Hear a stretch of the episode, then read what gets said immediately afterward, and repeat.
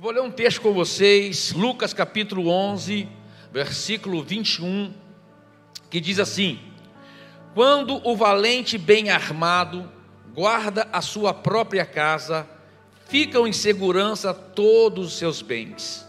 Sobrevindo, porém, um mais valente do que ele, e esse mais valente é Jesus, já fique sabendo. Sobrevindo o mais valente do que ele, vence-o, tire-lhe a armadura em que confiava, ele divide os despojos, ou seja, aquilo que ele reteu em suas mãos, que na verdade não pertence a ele, mas pertence a nós, filhos de Deus. Amém? Jesus disse isso porque ele tinha acabado de libertar um jovem que foi levado até ele. O jovem estava possesso por um espírito maligno. E quando Jesus expulsa esse espírito maligno daquele jovem, ele que era mudo começou a falar. Foi destravado a boca dele. Algo aconteceu que destravou a língua dele e ele começou a falar. Imediatamente os religiosos que ali se encontravam começaram a dizer assim: ele faz isso pelo poder do mal, atribuindo assim aquela obra que Jesus tinha feito, aquele milagre que Jesus tinha realizado aos poderes do mal. Mas aí Jesus começa a falar que o que aconteceu com aquele jovem foi uma libertação espiritual, foi o dedo de Deus que chegou até vocês para trazer libertação, salvação e cura para implantar o reino de Deus. Amém, queridos? E na verdade, o que aconteceu com aquele jovem foi que uma fortaleza foi quebrada. Por isso fala: o valente bem armado guarda tudo que tem com confiança. O inimigo confia que aquela situação ia prender aquele jovem pelo resto da vida. Mas sobrevindo o mais valente, que foi Jesus, libertou aquele jovem, tirou a armadura da confiança do inimigo, libertou aquele jovem e ele ficou livre daquela fortaleza. Aquelas muralhas foram quebradas, destruídas, e aquele jovem foi liberto. em Provérbios 21, 22 diz assim: O sábio conquista a cidade dos valentes e derruba a fortaleza em que eles confiam. O que são fortalezas? Que fortalezas eram essas que estavam prendendo aquele jovem num estado de opressão espiritual tão grande que ele não estava nem falando, estava mudo. E ao receber a oração de Jesus, foi totalmente foi liberto. Que fortalezas são essas? O apóstolo Paulo, escrevendo a sua carta aos Coríntios, sua segunda carta, no capítulo 10, ele diz assim: As armas com as quais lutamos não são humanas, não são carnais, ao contrário, são espirituais, são poderosos em Deus para destruir fortalezas. Destruímos argumentos e toda pretensão que se levanta contra o conhecimento de Deus, e levamos todo pensamento cativo para torná-lo obediente a Cristo. O que são fortalezas? É isso que eu vou pregar nesta manhã para vocês. Eu vi uma história certa vez de um homem que cometeu um crime e por conta disso ele ficou preso muitos anos. Pegou uma pena muito longa. E quando ele, depois de muitos anos, pagar a sua dívida com a sociedade, pagar a sua pena e receber seu alvará de soltura, quando abriram as celas para dar liberdade àquele homem, ele não quis mais sair da prisão. Ele queria permanecer lá porque mais fortes do que as travas daquela prisão, os ferros daquela prisão, eram as fortalezas que prendiam a mente daquela pessoa. Fortalezas são coisas que prendem pessoa num estado, numa condição que ela não consegue sair e precisa talvez de uma ação poderosa de Deus. Por isso que o apóstolo Paulo fala: a força das nossas milícias não são carnais, e sim espirituais, poderosas em Deus para destruir fortalezas. Destruir fortaleza e todo argumento que se levanta contra o conhecimento de Cristo. Então, amado, fortalezas são coisas que provavelmente são estabelecidas por, de três maneiras. Primeira, por repetições. Dizem os estudiosos, os especialistas, que uma coisa que você faz por mais de seis semanas vai se tornar um hábito. Um hábito praticado por muito tempo torna-se uma fortaleza. Uma fortaleza estabelecida, dificilmente você vai agir contra ela. Dificilmente você vai argumentar contra ela. Então, fortalezas são coisas que às vezes é estabelecida na vida da pessoa por repetições. A pessoa ficou fazendo aquilo por tanto tempo, tanto tempo, tanto tempo, que aquilo se arraigou na mente dela, penetrou no espírito dela e ela ficou aprisionada naquela condição. Mas fortaleza também podem entrar na vida da pessoa por traumas. Algumas pessoas receberam certos traumas que ficou aprisionado também naquela condição. É como, por exemplo, uma mulher que foi abusada quando uma sirene tocava. E todas as vezes que uma sirene toca, aquela pessoa sente mal. Ela, tem, ela, tem, ela fica deprimida, porque aquela sirene reporta a ela aquela experiência traumática que ela tem, aquilo se tornou uma fortaleza dentro da pessoa. E essa pessoa precisa de ajuda para sair dessas muralhas. Agora, para mim, o fator mais preponderante sobre fortaleza são as decisões que nós tomamos, as escolhas que nós fazemos. O primeiro conselho sábio que foi dado na Bíblia foi dado pelo próprio Deus a um homem chamado Caim. Todo mundo conhece a história de Abel e Caim. Abel foi aquele que levou a Deus uma oferta que agradou o coração de Deus. Caim levou uma oferta que não agradou tanto assim o coração de Deus.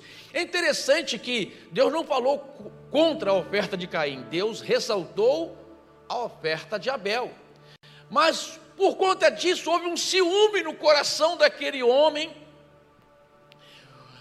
Houve uma inveja por causa de que Deus tinha se agradado mais da oferta do irmão do que da oferta dele.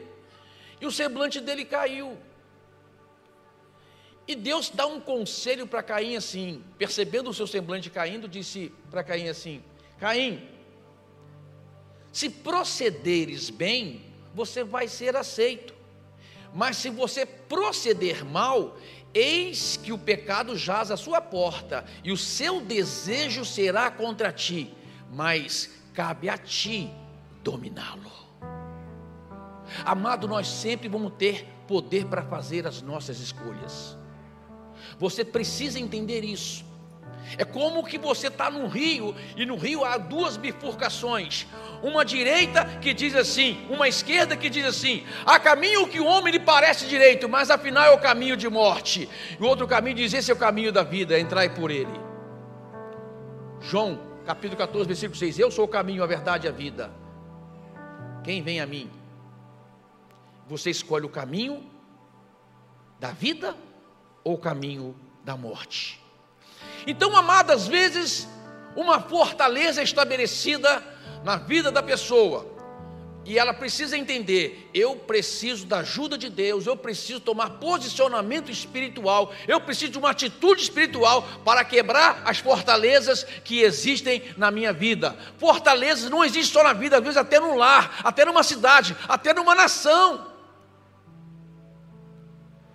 Nações foram oprimidas por causa de uma narrativa que levou a uma, a uma fortaleza. Por exemplo, Hitler tinha uma narrativa de que a raça ariana era a raça mais perfeita, a raça pura. Ele conseguiu convencer com essa narrativa uma nação inteira a fazer guerra contra todas as outras nações. Por quê? Porque uma, uma fortaleza entrou na mente da pessoa. Por isso que nós precisamos tomar um posicionamento espiritual. E é sobre isso que eu quero falar hoje para vocês. Davi, o rei Davi, quando foi estabelecido rei, ele começou a conquistar várias terras para a nação de Israel o que Josué começou a conquistar, o que Saul parou de conquistar, Davi terminou conquistando todas as terras, todas as fronteiras que fora prometida para o povo de Deus. E uma das cidades que fora prometida para o povo de Deus era a cidade de Sião, que depois ficou conhecida como a cidade de Davi, a Jerusalém. Mas Sião era uma cidade que tinha uma fortaleza sobre ela. E os moradores daquela, daquela cidade se gabavam da sua fortaleza, dizendo: Ninguém poderá entrar na nossa fortaleza. Davi, com os seus poderes, não conseguirá entrar na nossa fortaleza. E Davi buscou a Deus. E Deus deu a Davi estratégias para vencer as fortalezas de Sião. Deu uma estratégia para Davi. E Deus tem estratégias para você hoje. Você que está aqui hoje, meu querido, você que está me assistindo em sua casa, talvez a sua casa precisa quebrar uma fortaleza para você romper num relacionamento maduro, saudável e feliz na sua casa. Talvez você precise quebrar uma fortaleza no seu trabalho, no seu emprego, que está impedindo você de ter aquela prosperidade, que tanto Deus almeja dar para você. Talvez você precise quebrar uma fortaleza dentro de você que está impedindo você de avançar na vida espiritual espiritual, na vida matrimonial, na vida secular, no seu trabalho. Deus quer quebrar fortalezas aqui hoje. O valente bem armado guarda tudo que tem com confiança. Mas quando Jesus vem, o mais valente, tira a sua armadura em que confiava, pega os seus despojos e devolve para o verdadeiro dono que é você. Em nome do Senhor Jesus. Quais foram quais estratégias que nós temos para vencer as fortalezas. Primeira, preste atenção nisso: oração. Oração. Apareceu o versículo bíblico que agora diz assim: Por isso vos digo: pedi e dar-se-vos-á, buscai e acharei, batei e abrir-se-vos-á. Pois todo que pede recebe, o que busca encontra, e a quem bate, abrir-se-lhes ah! O que Jesus está dizendo? É interessante que esse é o contexto da libertação do jovem, esse é o contexto que Jesus fala aqui sobre o valente que está guardando tudo com confiança e precisa ser feito alguma coisa para tirar a armadura de confiança dele e tirar, libertar as pessoas. O contexto que Jesus está falando é justamente de oração. Jesus vem falando sobre oração. O capítulo 11 de Lucas, no primeiro versículo, Jesus, os discípulos fala assim para Jesus: Jesus, nos ensina a orar. Aí Jesus ensina para eles o Pai Nosso. Ensina um modelo de oração. Ensina que eles precisam ter uma vida de oração. E fala do poder da oração, inclusive depois vem uma parábola falando do poder da oração, quando ele fala, ele fala sobre qual de vocês, qual o pai né, que quando um filho pede pão, ele vai dar uma pedra. E ele fala assim: então, se vocês que são maus, sabe dar boas dádivas aos vossos filhos, quanto mais o vosso Pai celestial, ele dará coisas boas aos seus filhos quando lhe pedirem. Então Jesus vem ensinando justamente um contexto de oração, falando sobre o poder da oração. Amado, você precisa ter uma vida de oração. Uma vida de oração quebra todo o mal contra a sua vida. Uma vida de oração leva você a ter força interior para resistir o inimigo. A Bíblia diz isso: resistir o diabo e ele fugirá de vós. Ali diz, o apóstolo Pedro diz, né, que o diabo está ao redor procurando alguém que possa tragar, ou seja, alguém que possa prender numa situação. E ele sempre procura. Ele procura quem? Aquele que fragilizado, aquela pessoa que está vacilando, aquela pessoa que está dando mole, aquela pessoa que está brincando com o pecado, aquela pessoa que está vacilando na sua vida espiritual. Ele vem Mas a Bíblia diz: resistir a Ele, e Ele vai fugir de você. Oração, querido, te faz forte. A oração te fortalece interiormente, a oração te capacita para vencer o mal, a oração te capacita para ter discernimento das coisas de Deus, a oração te traz revelação do alto, a oração traz você, amado, a condição de andar com Deus e receber da parte de Deus ferramentas poderosas para destruir as fortalezas do inimigo. Mas sabe qual é o problema hoje? Uma coisa chamada terceirização. As pessoas querem terceirizar a oração. Amado, nada contra alguém orar a seu favor. Nós temos aqui grupo de oração, nós temos aqui o Ministério da Intercessão, nós temos aí na nossa mídia, né, lugar para você fazer seu pedido de oração. Isso, isso é, é, é normal, é natural. Mas o problema é quando você só quer terceirizar. Você está entendendo? Você só quer ter. Ah, é, é, é, é, o pessoal do, das seis horas, né? Seis horas por mim aí? Seis horas por mim aí? Amado, eu vou orar por você, mas o poder sobre a sua vida vai vir quando você colocar seu joelho no chão e você começar a orar. Comece a orar. A oração quebra cadeias rompe os grilhões e liberta você, liberta a sua família, liberta a sua casa, paga o preço da oração. Você precisa pagar o preço da oração. Pastor, como orar? Lê Lucas capítulo 11, você vai aprender a orar. Jesus está ensinando ali sobre oração. E eu, eu acho muito legal em Jesus, porque quando ele ensina uma coisa, você pode ter certeza, imediatamente ele vai produzir uma condição ou uma situação para, na prática mostrar aquilo. Ele vem ensinando para os discípulos sobre a vida de oração, o poder da oração, como orar, e, e, e logo trago, trazem para ele uma pessoa que estava presa numa possessão espiritual. E pô, pai, agora vamos na prática, gente. Vamos na prática agora, vamos orar aqui para esse cara ficar liberto. E quando ele fica liberto, cadeias são quebradas, grilhões são despedaçados, muralhas são desmoronadas, e há libertação e a salvação em nome do Senhor Jesus. Você pode dizer glória a Deus? Então a primeira condição é a oração, a primeira ferramenta estratégica que Deus te dá aqui é oração. A segunda, o apóstolo Paulo escrevendo ao Romano, capítulo 12, versículo 2 diz assim: e não vos conformeis com este século, mas transformai-vos pela renovação da vossa mente, para que experimenteis qual seja a boa, agradável, perfeita vontade de Deus. Uau! A agradável e perfeita, a boa, agradável e perfeita vontade de Deus. Amado, eu não tenho dúvida que a vontade de Deus é boa, perfeita e agradável. Tanto é, tanto é que tem pessoas que me perguntaram assim, Pastor Paulo, você teme alguma coisa que possa acontecer com você? Claro que eu temo, mas eu tenho uma convicção dentro de mim. Aquilo que acontecer comigo vai acontecer porque Deus permitiu. E se Deus permitiu, é porque Ele tem algo melhor para mim, porque a vontade dEle, é boa, perfeita e agradável. Para os seus filhos, a vontade de Deus é boa, perfeita e agradável. Mas Paulo diz anteriormente que nós precisamos renovar a nossa mente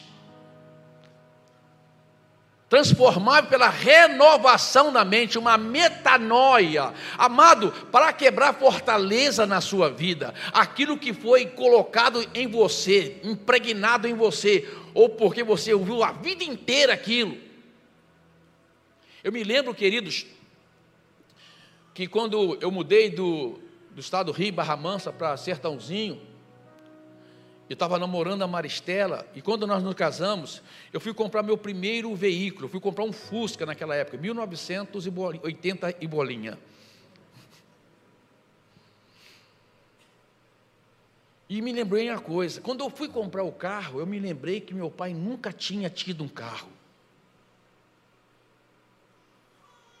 E eu percebi que uma fortaleza entrou dentro de mim, de que carro não era para mim. E eu me lembro que eu precisei quebrar aquela fortaleza para entrar na concessionária para comprar o meu carro. Porque aquilo foi. Ninguém disse, nunca ninguém disse para mim que eu não poderia ter comprado o carro. Mas aquilo entrou porque pela observação da condição de vida que eu tinha na minha casa com meu pai, que nunca teve condições de comprar um carro, e eu comecei a pensar, eu nunca vou poder ter isso também. Quantas pessoas que às vezes não estão prosperando por não acreditarem em si mesmas? Quantas pessoas não estão tendo um casamento feliz porque viu o casamento dos seus pais uma bagunça? Quantas pessoas não conseguem abrir uma empresa, por exemplo, porque não se acha em condições ou em, com capacidade de fazer aquilo? É uma fortaleza que precisa ser quebrada na sua vida uma metanoia, transformar pela renovação da vossa mente. A nossa mente precisa passar por uma transformação, amado. E essa transformação, o que transformou a minha mente, o que me fez ser o que sou hoje, foi exaustivamente ler a palavra de Deus. A palavra de Deus renovou a minha mente, o conhecimento da verdade. E conhecereis a verdade, e a verdade vos libertará o conhecimento da palavra de Deus, aquilo que a palavra de Deus diz ao meu respeito, começou a me dar condição, começou a me dar fé, confiança para avançar nas coisas que Deus tem para mim. Leia a Bíblia de maneira exaustiva, leia a Bíblia todos os dias, leia a Bíblia para renovar a sua mente. Mas quando lê a Bíblia, diz: Eu estou renovando a minha mente pelo conhecimento da verdade. Quando Jesus diz assim, santifica-os na verdade, de João 17, 17, santifica-os, ele está fazendo uma oração ao Pai. João 17 é uma oração de Jesus ao Pai. E quando ele chega no versículo 17, ele diz assim, santifica-os na verdade. Jesus está orando para Deus nos santificar na verdade. Aí ele diz assim: a minha palavra é a verdade. Amado, o que é verdade para nós é o que está escrito na palavra de Deus a nosso respeito. Eu posso ouvir um amém aí? Isso merece uma salva de palmas. Amado, isso é tremendo. O que é verdade ao meu respeito é aquilo que Cristo escreveu ao meu respeito. Quando Paulo fala, renova sua mente pelo conhecimento da verdade. Isso liberta, isso quebra fortaleza na sua vida. Isso destrói os argumentos, a narrativa do diabo. Narrativa é uma palavra moderna hoje, né? A narrativa do inimigo. O inimigo tem a narrativa dele, viu, cara? O inimigo tem uma narrativa dele. Esse dia, uma pessoa, conversando com uma pessoa, a pessoa falou assim: é, pastor Paulo, essa pessoa, olha o comportamento dela, ela é isso. Não vou falar o que, ele, o que ela falou, ela é isso, ou seja, trouxe um rótulo para aquela pessoa. E eu virei para essa pessoa, se você vê ela assim, eu vejo ela como um santo que luta contra o pecado. Amados, presta atenção. Eu não sou um pecador lutando para ser santo. Eu sou um santo que luta contra o pecado. Aprenda essa narrativa. Coloque no seu coração a narrativa correta, aquilo que Deus planejou na palavra dele ao seu respeito, aquilo que Deus escreveu para você como promessa, aquilo que Deus deixou na Sagrada Escritura registrado como palavra de verdade para a minha vida. Não é o que o mundo diz a meu respeito, mas é o que a palavra de Deus diz a meu respeito. Muda sua mente, querido. Muda sua mente. Essa é uma estratégia que Deus deu para nós vencer as muralhas, as fortalezas do inimigo. João capítulo 1 João, capítulo 3, versículo 1 diz assim: Vede que grande amor nos tem concedido o Pai, ao ponto de sermos chamados filhos de Deus, e de fato somos filhos de Deus, por essa razão o mundo não nos conhece, porquanto não conheceu a Ele mesmo. Aleluia. Deixa eu falar uma coisa para você. Isso é muito importante para quebrar todo o argumento do diabo contra a sua vida, que estabelece uma fortaleza que tem prendido você e impedido você de ser quem Deus planejou você ser. Você é filho de Deus. Não deixa ninguém tirar isso de você. Você é filho de Deus. A Bíblia fala que Deus nos chama de filho por meio de Cristo Jesus. Eu sou filho de Deus, amado. Eu preciso acreditar na minha salvação. Quando eu olho para o meu passado, o meu passado me condena, mas quando eu olho para a cruz, a cruz me salva. Quando eu olho para o passado, meu passado desgraçado me afasta de Deus. Mas quando eu olho para a cruz, eu vejo o Cordeiro de Deus que tira o pecado do mundo. Quando eu olho para o passado, eu vejo o passado que me destrói. Mas quando eu olho para, uma, para a cruz de Cristo, eu vejo um instrumento de vivificação. Ele me torna filho de Deus. Aleluia.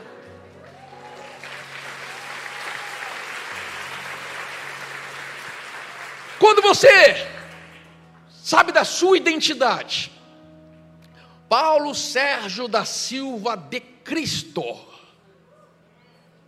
Quando você conhece a sua identidade e sabe quem você é em Cristo, os argumentos do diabo para destruir você estão totalmente anulados. Apóstolo Paulo escreveu aos Colossenses e diz isso, nenhum que, que diz que Cristo riscou todo escrito de dívida que era contra nós, cravando na cruz. Ou seja, toda aquela condenação, todo aquele argumento, toda a narrativa, todo, todo, todos os sofismas que o diabo tinha contra você, foi rasgado e cravado na cruz. Jesus disse: está pago toda a dívida. Agora você está salvo, liberto e você é filho de Deus, uma nova criatura, uma nova identidade, uma pessoa renovada, uma pessoa cheia de Deus. Aleluia. Aleluia.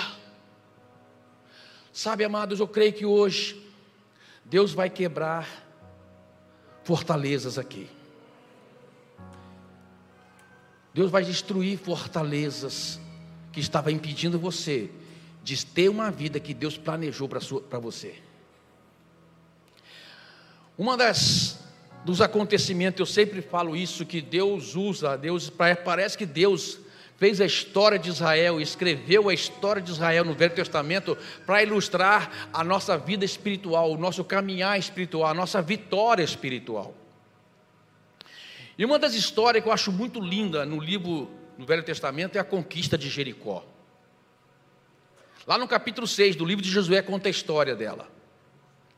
A Bíblia diz que Jericó estava terrivelmente cercada, cerrada, fechada.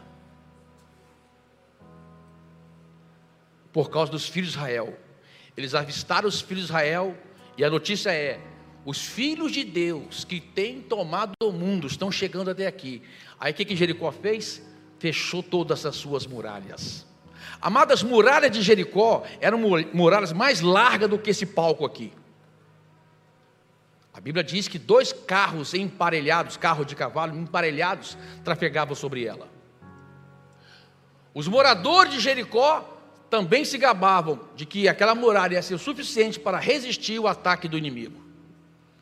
Mas no capítulo 6 do livro de Josué, Deus fala assim: Eu te entreguei Jericó em suas mãos.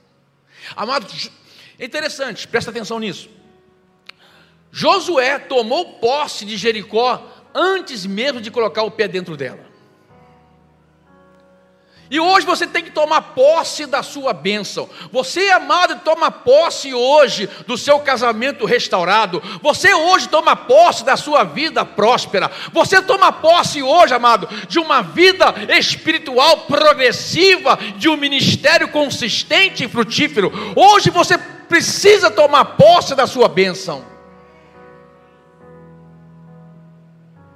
Eu entreguei em suas mãos a Jericó. E Deus deu uma estratégia nada ortodoxa para, para Josué. É interessante. Deus chegou para Josué e disse: ó, Você vai rodear Jericó sete vezes. Sete vezes. E quieto. Eu fico pensando no povo de, de Jericó, nas muralhas, elas prestando atenção, né? Quando vê aquele, aquela multidão de soldados, rodeia a cidade e depois vão embora. Aí no segundo dia, rodearam a cidade e foram embora. Aí no terceiro dia, rodearam a cidade e foram embora. Eu penso que o inimigo começou a ficar confuso, porque, amada, a sabedoria de Deus confunde o inimigo.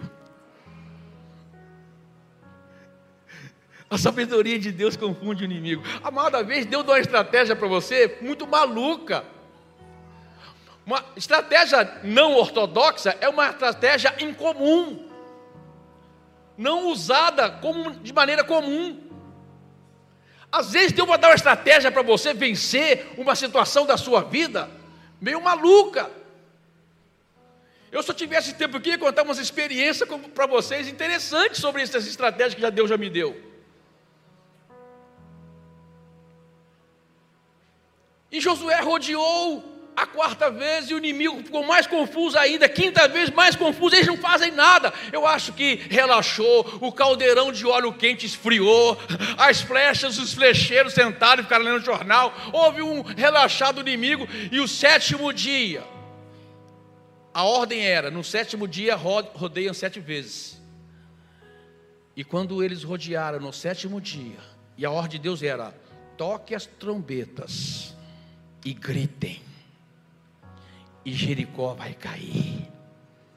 Eu acredito que hoje você vai dar o maior grito da sua vida. Se você quer ver muralhas cair, querido, você vai dar um grito hoje, vai ver que Deus vai abençoar a sua vida, o seu grito de salvação, o seu grito de libertação, o seu grito de quebrar as muralhas que te prende, o seu grito de romper espiritualmente, o seu grito de prosperar em todas as áreas da sua vida, o seu grito de ver toda a sua família salva, o seu grito de ver pessoas queridas suas sendo curadas, restauradas, libertas, o grito grito de guerra, o grito de clamor ao Senhor. E quando o povo gritou, Jericó caiu e Deus entregou tudo que tinha naquela cidade nas mãos de Josué, porque Deus não é um Deus que mente, é um Deus que cumpre as suas promessas. Maior é Deus em nós do que aquele que está no mundo. Deus é poderoso para fazer infinitamente mais, muito mais, até do que nós pensamos e até pedimos.